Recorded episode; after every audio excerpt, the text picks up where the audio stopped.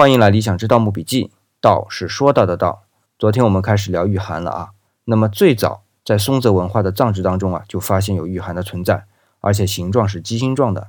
但是到了西汉呢，我们就发现形状已经改变成了蝉的样子。所以如果只讨论汉代的玉函，除了昨天提起的口函这个词也可以是玉函的意思之外，玉蝉也可以是玉函的意思，只不过这种定义相对比较狭窄。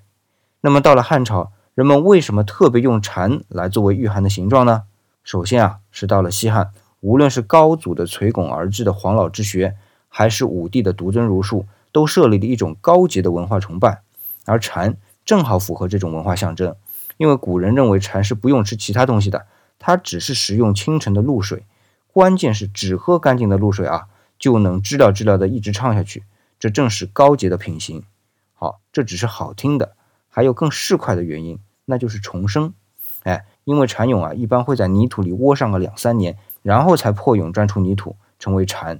正是这种神奇的习性啊，让古人把蝉和重生联系在一起。好，嘴里踏踏实实的含着的可以防腐的玉，而且玉的形状是蝉，可以意味着重生。